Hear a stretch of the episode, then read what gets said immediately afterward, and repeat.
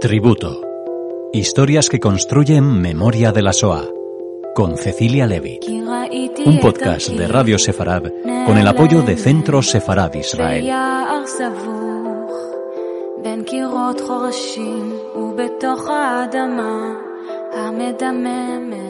Bienvenidos oyentes de Radio Sefarad. Continuamos esta nueva temporada aquí en Radio Sefarad de Tributo, historias que construyen memoria de la SOA con Cecilia Levitt. ¿Qué tal? Hola Alex, buenas tardes. Bueno, gracias eh, por acercarnos otra historia aquí a Radio Sefarad. Eh, en concreto, la que hoy nos, nos traes es la de Natán Diamant. Háblanos de, él.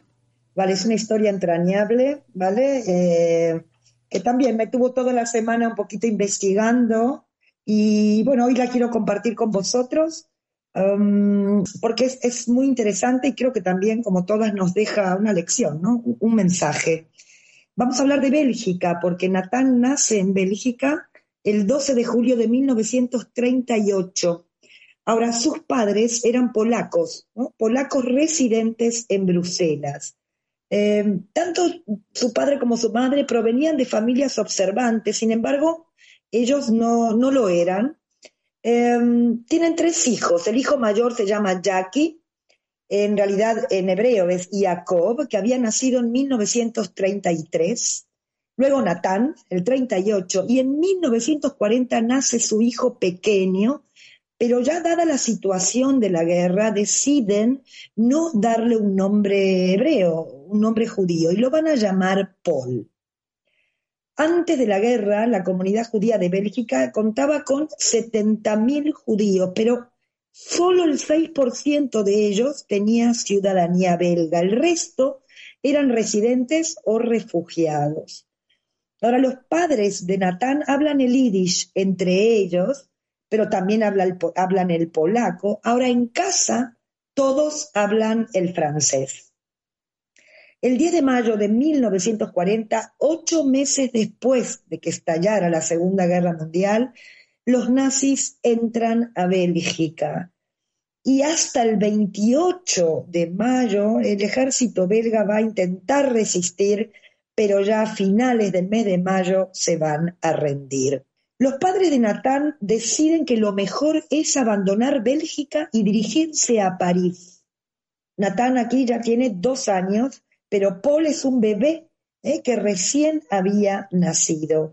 Eh, estos dos hermanitos son trasladados eh, con su madre a casa de familiares en, en París. Ahora, Jackie, el hermano mayor, estaba en un curso de verano, con lo cual su padre regresa a Bélgica para buscar a Jackie y cuando llega a París se entera que toda la familia había sido detenida.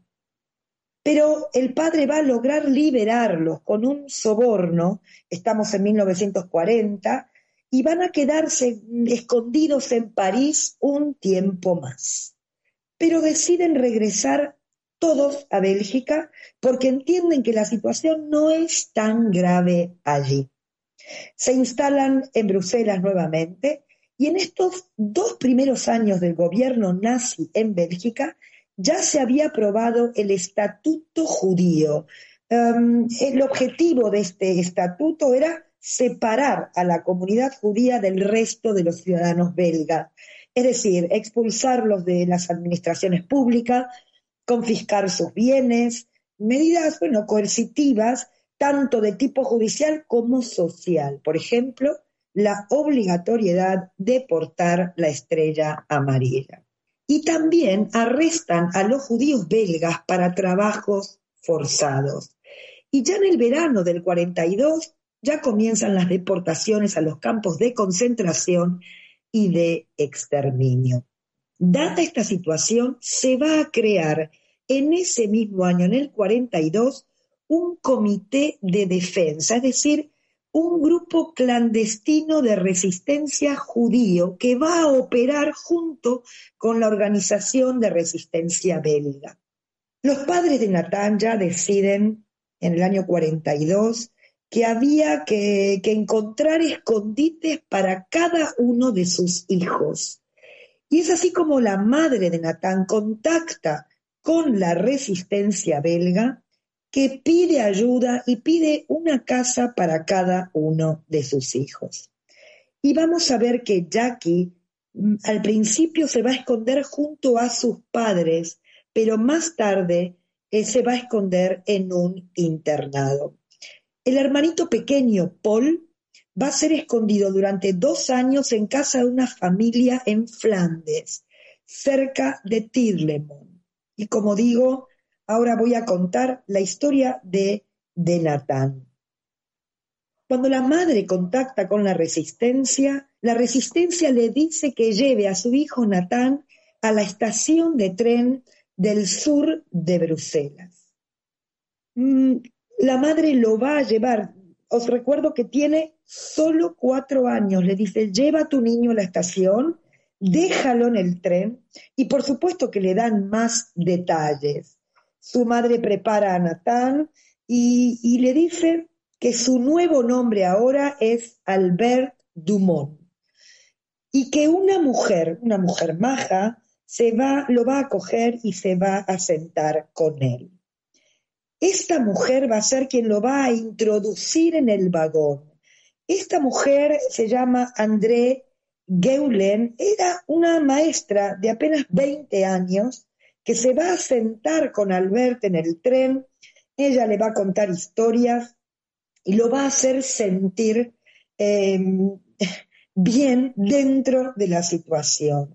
Quiero dos minutos contar quién es André Geblen, que es, como digo, una maestra, es una joven extraordinaria, una maestra que enseña en una escuela primaria y que cuando un alumno judío llega a su clase con la estrella amarilla, ella le pregunta qué es eso y el niño le responde que bueno, que su madre le dijo que, que era porque era judío y que estaba obligado a llevarla. André le dijo que eso, eso no es normal, le dijo, tú no eres un animal y yo no estoy dispuesta a aceptar esto. Efectivamente, André deja la escuela y va a trabajar para la resistencia belga, escondiendo niños judíos y buscando familias que quisieran esconderlos. André es quien lleva a Natán y lo va a trasladar a la ciudad de Gand. Ahí en esta ciudad, André lo deja en una casa de una señora también de la resistencia y allí había alrededor de 15 niños. Pasados unos días, ya se va a presentar una señora, una señora elegante que tiene un perro. Natán ve al perro y juega con él y esta señora le pregunta si los perros le gustan. Y Natán le va a contestar que sí. Inmediatamente esta señora le dice, ¿tú quisieras venir conmigo? Y Natán, con sus cuatro años, le dice que sí, pero solo una visita corta. Estamos hablando y ahora les presento a la familia Bronien. Esta familia va a ser quien va a recibir a Natán. El padre de familia se llama Lucián y la mujer se llama Ginette. Él era un abogado. La casa está ubicada en el centro de Gant. Era un edificio de tres plantas. Y en el último piso vive la abuela. Es la mamá de, Lucián, la abuela paterna. Cuando Ginette llega con el niño, lo presenta ¿no? a la familia. Recordemos que ahora es Albert.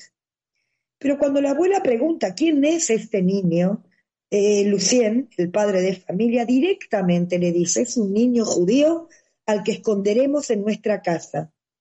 Pero cuando la abuela escucha esta noticia, le dice, vosotros no entendéis que estáis poniendo en peligro la vida de vuestro hijo pequeño, la mía y la vuestra. Esto es imposible. Este niño no puede quedarse aquí.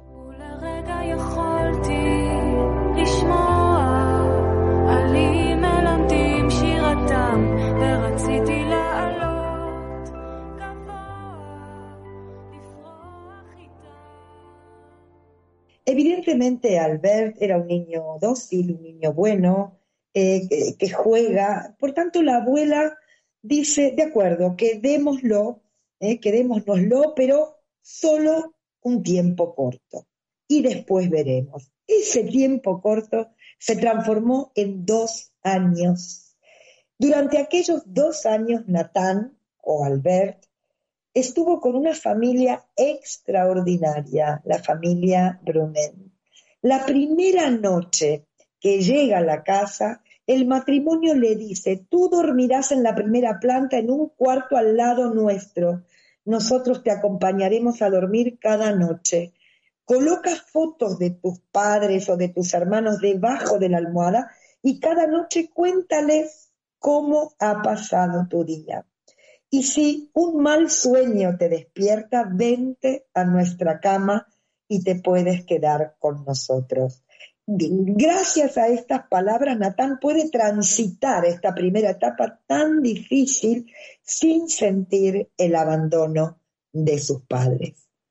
Natán inmediatamente se siente a gusto, se siente uno más de la familia. Natán llama a, estos padres adoptivos, los va a llamar tía Ginette y tío Lucián.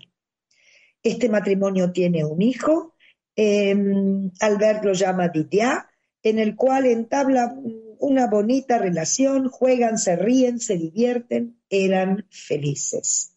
Ahora, Natán no estudia en la escuela en esos dos años porque Ginette consideró que era muy arriesgado enviarlo al colegio, dado que Natán estaba circuncidado y podían descubrirlo. Ahora, nunca nadie cuidó de Natán, solo lo hizo Ginette.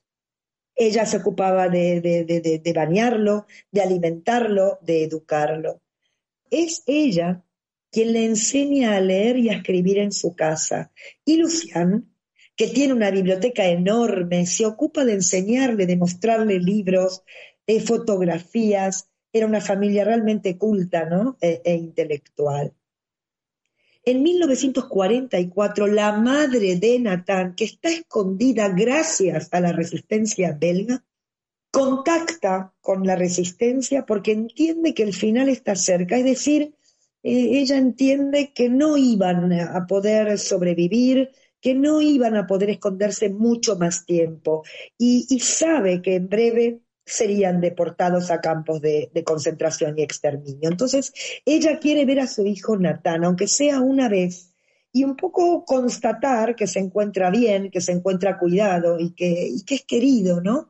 Que está protegido.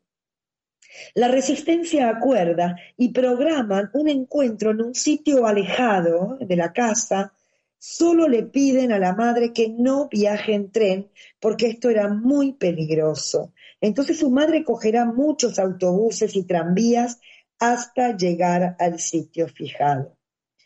El encuentro es entrañable, abrazos, besos, llanto. Son momentos de felicidad, madre e hijo juntos. Y su madre comprueba, evidentemente, que Natán está muy bien. Esto es lo que ella necesitaba ver y saber. Aprovecha para hablar con Lucián y con Ginette y les dice ¿Qué, ¿Qué, pasará, no? Si ella no, no sobrevive, ni ella ni su marido. ¿Qué pasaría, no? Con Natán. Lucián la tranquiliza, le dice que ya falta poco para que la guerra acabe, que todo irá a estar bien y que en caso que ella no sobreviva ni su marido, ellos adoptarían a Natán. Pero que esto no iba a ocurrir. Lucián quiere darle fuerza, ¿no? Y motivación sobre todo. Y poco les dice, en junio todo acabará. Estamos en el 44. Y es así como la mamá de Natán regresa junto a su esposo y le cuenta aquel encuentro y también le dice, ¿no? Qué tranquilizador es saber que en esta guerra tan cruel hay gente maravillosa. La guerra estaba llegando a su fin. En junio, evidentemente, en junio del 44, caen bombas sobre Gante, sobre la ciudad, casas destruidas. Es, es un, eh, un momento de, muchos, de mucho caos y los nazis deciden escapar, abandonar la ciudad. La familia Bronian está escondida en un sótano y durante la noche la resistencia belga decide atar cacerolas y ollas a los coches, a los camiones militares de los nazis. Por tanto, cuando estos en medio de la noche abandonan Gant, hubo una especie de concierto, ¿no? Ruido tremendo y todos los ciudadanos supieron que los alemanes habían abandonado la ciudad. Pasados unos días, soldados polacos liberan Gant. La familia Bronian sabe que los padres de Natán son polacos y compran banderas pequeñas, no banderas polacas, y se las dan a Natán, que ahora ya tiene seis años. Él no sabe muy bien por qué tiene esa bandera en la mano. A comienzos del 45, la madre de Natán va a buscar a su hijo. Y así como lo recoge, va a llegar nuevamente a la estación de tren de Bruselas del Sur, aquella en donde dos años atrás lo había dejado. Allí se va a encontrar con su marido, con el padre de Natán nuevamente. Hay mucha emoción, es algo indescriptible, ¿no? No, no se puede describir con palabras, se besan, se abrazan, están felices. Su padre tiene en su mano, tiene un niño, a un muchacho, ¿no? Natán no sabe quién es. Cogen el tren.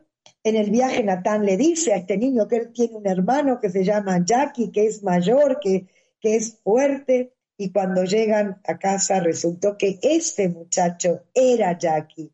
Dos años sin verlo, por lo tanto no pudo reconocerlo. El hermano pequeño Paul, que ahora apenas tiene dos años, también regresa a casa Aquí la situación es diferente porque había estado en Flandes, no habla francés, con lo cual no puede comunicarse, pero pronto aprenderá el idioma. O sea que en poco tiempo los tres hermanos y sus padres reconstruyen su hogar, aquel hogar que se había perdido.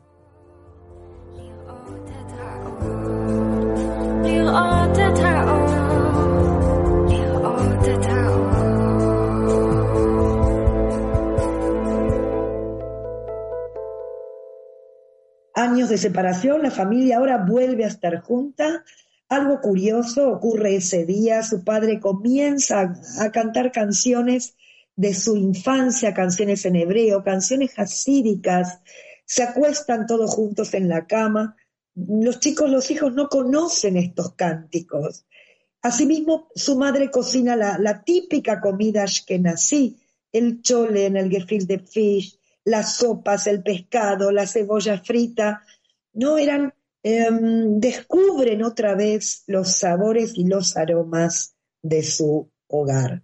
Y la familia se organiza nuevamente, Jackie comienza la escuela, pero en más de una ocasión regresa con golpes de los propios compañeros porque lo llaman judío sucio. Y este episodio es un indicador de que el antisemitismo no había desaparecido. Sus padres, que antes de la guerra eran miembros del BUM del Partido Comunista, ahora frecuentan actividades en grupos sionistas. Ambos, eh, ambos, papá y mamá, asisten al Congreso Sionista en Basilea en 1946. En casa ya se habla de, Palestina, se habla de Israel, de que hay familiares que habían logrado eh, llegar a Palestina antes de la guerra y salvarse de la Shoah. La decisión está tomada, toda la familia se va a vivir al Estado de Israel. Eh, recordemos que en el 48 se declara la independencia del Estado de Israel y unos meses después, en el 49, Jackie, junto a un grupo sionista llamado Gordonia, coge un barco y toda la familia decide acompañarlo. Coger ese barco para Natán era como estar en un cuento de Julio Verne. Van a, van a viajar unos meses en este barco y van a llegar al puerto de Haifa y van a visualizar el Monte Carmel.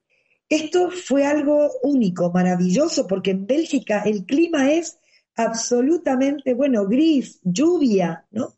Y ellos van a visualizar, se van a quedar obnubilados de ver ese sol y ese Se van a quedar en el barco contemplando aquel sol maravilloso. Y cuando bajan, irán a vivir al kibbutz Adasim. Allí se van a quedar un año, van a aprender hebreo y van a comenzar a adaptarse a la vida de Israel. Fueron años muy difíciles para el país, ¿no? Para Israel. Su padre, por ejemplo, se va a quedar en Bélgica por asuntos de negocios y cuando su padre va a visitar a su familia le lleva carne porque en Israel escaseaba o mantequilla que nada así no había, ¿no? La comida realmente eh, era muy escasa. Dos años más tarde su padre va a llegar definitivamente al Estado de Israel y Natán junto a sus hermanos y sus padres va a crecer en el Estado de Israel. A los 18 años va a hacer el ejército, la Chabá. Más tarde va a estudiar en Londres, administración de empresa, y luego va a estudiar, va a hacer un máster en París. A lo largo de estos años, Natán siempre conservó la relación con sus salvadores, con la familia Bronian. También se va a enamorar, se va a enamorar de una muchacha israelí que le revela que es la hija de Yitzhak Shamir, entonces era el presidente del Parlamento israelí, de la Knesset. Y junto a ella va a viajar constantemente por Europa, pero sobre todo a visitar a los salvadores, a su familia. Va a contraer matrimonio con 40 años y toda la familia Bronian va a llegar a Israel para la boda. Y es así como unos días después de la boda se va a llevar a cabo el acto, ¿no? Donde Yad Vashem eh, va a nombrarlos, le van a dar el título de justos entre las naciones, esto es en el año 1978, y van a ser ellos mismos que van a plantar el árbol en el bosque de los justos de las naciones. Voy a ir cerrando esta historia realmente entrañable. En agosto de 2020 va a nacer una nieta, ¿eh? un bebé que es la hija de su hijo, del hijo de Natán, y cuando nace, el hijo va a llamar a su padre y le va a decir, queremos contarte el nombre que le hemos puesto, nuestra bebé se llama Reni Ginette, en honor a tu Salvadora. Y hace muy poquito la nieta de Ginette y Lucian Bronian llegaron a Israel y fueron a ver aquel árbol que sus abuelos habían plantado, que hoy está muy grande. Tiene dos ramas, una rama en honor a Ginette y otra en honor a Lucian. Seres extraordinarios. Voy a cerrar, esta es una historia de salvación, de generosidad, de amor, de valores, ¿no? Y de solidaridad. Y yo brindo por la familia Bronian y quiero brindar también por esta maestra de 20 años, André Geibler, que falleció hace muy poco tiempo. Y brindo, bueno, porque yo creo que todos también podemos desmarcarnos, ¿no? Y luchar por nuestras propias convicciones y ser coherentes con lo que pensamos y con lo que creemos. Y con esto me despido. Pues como siempre, gracias Cecilia por acercar a todos los oyentes de Radio Sefarad esta historia aquí en este tributo a Natán Diamant, que hoy, eh, bueno, forma parte ya de la historia de estos programas que construyen memoria de la SOA. Les esperamos, como siempre, en una próxima edición y te esperamos también a ti. Cecilia, gracias. Gracias a ti, un abrazo.